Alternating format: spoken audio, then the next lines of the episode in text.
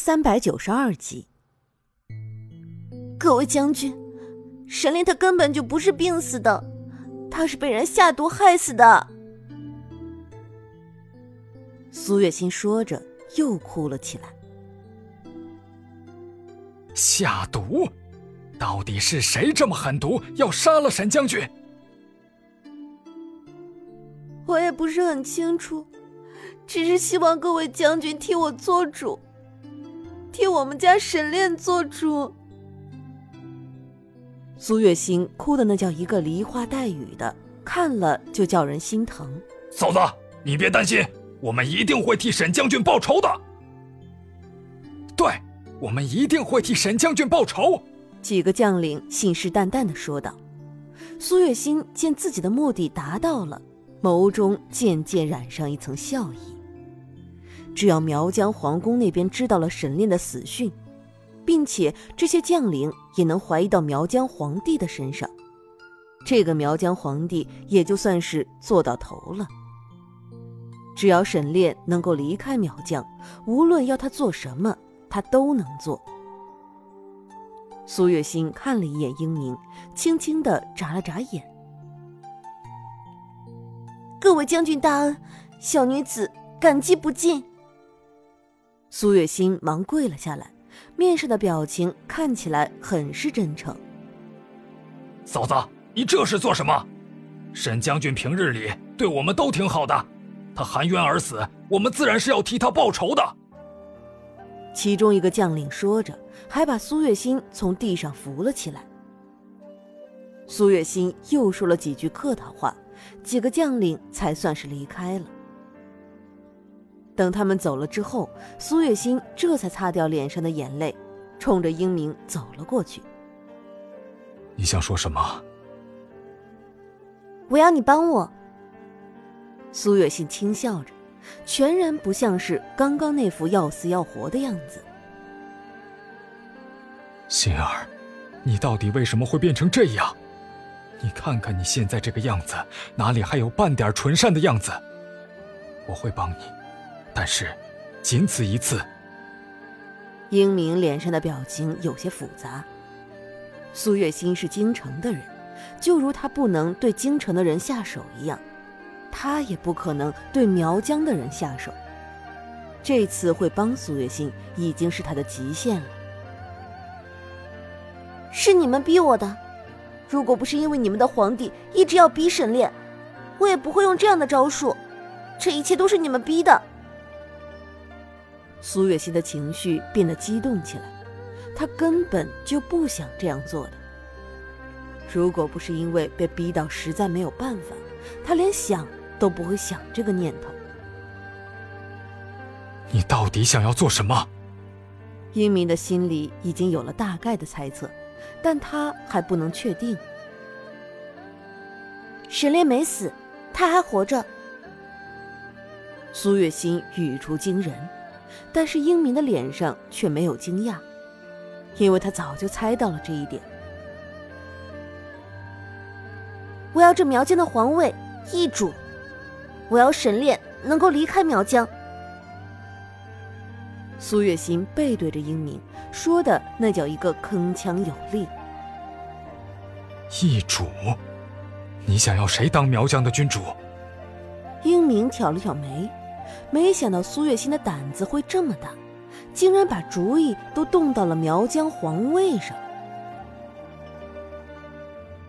这苗疆皇上由谁去做，我根本不在意，我在意的人只有沈炼一个。他不会死，但也不能活。既然是这样，我一定要拉一个害他的人陪葬。苏月心轻声说着，眸中还充满了一股恨意。如果不是因为这苗疆的皇帝一直逼沈炼，沈炼也不必自己吞毒。这个人实在是太可恶了，不杀了他，难解他心头之恨。你要杀皇上？英明没想到苏月心竟然还会有这样的想法，这一次他是真的露出了诧异的表情。怎么，你不愿意？苏月心轻笑着，眸光微闪。现在沈炼已经是一个半死不活的人，他也就没有什么好顾虑的了。谁敢挡在他的前面，他就杀了谁。苏月心已经是完全的失去了理智，因为沈炼的中毒已经让他完全的放任了自己。心儿，你不愿意对京城的人动手，就如同我不愿意对苗疆的人动手一样，我是不会同意的。英明扭过头，没有再去看苏月心。苏月心的这个想法实在是太疯狂了，他不能同意。好。既然你不愿意，那这件事情我会自己去做。你放心吧，苗疆皇帝一定会死，并且是在我的算计之下。你且好好看着，待你们苗疆的皇帝死了，你们苗疆到底会不会乱作一团吧？苏月心转过身，看着床上躺着的沈炼，眸中有些湿润。沈炼。你放心，我一定会想办法还你自由的。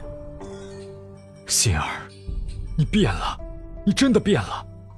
以前的你是绝对不会做出这样的事情的。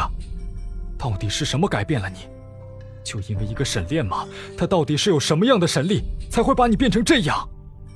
英明痛心的很，他从来没有想到苏月心有朝一日会变成一个像恶鬼一样的女人。这是他始料未及的。你既然不愿意和我合作，那便不必再说。以后天涯陌路，你我各走一方，再也不是朋友。苏月心狠狠的扔下这句话，便不再理会英明。英明满目心痛，曾经那个单纯的姑娘，怕是一去不复返了。他恨恨的看着她，最终还是离开了。而苏月心如他所言的，开启了复仇计划。在沈炼的灵堂上，他哭得撕心裂肺，更是瞒过了苗疆皇宫里那一众大臣。众人也都以为沈炼已经死了，所以答应苏月心，让他带着沈炼的尸体离开。而原本应该离开苗疆的苏月心，却是留了下来，并且把沈炼的尸体藏在了以往的将军府。嫂子，你不是已经走了吗？怎么还留在这里啊？苗疆根本就不缺沈炼这一个将军，沈炼不过刚死，就有人接替了他的位置，是一位姓潘的将领。潘将军。沈炼含冤而死，你身为他最好的朋友，是不是应该替他报仇？昏君无道，你难道不应该除昏君吗？苏月心面上的表情很是气愤。这，潘明有些迟疑。这件事情要是真的做了，那就是弑君啊！这么一个名头，一旦背负在身上。想要洗干净，可就不是那么容易的。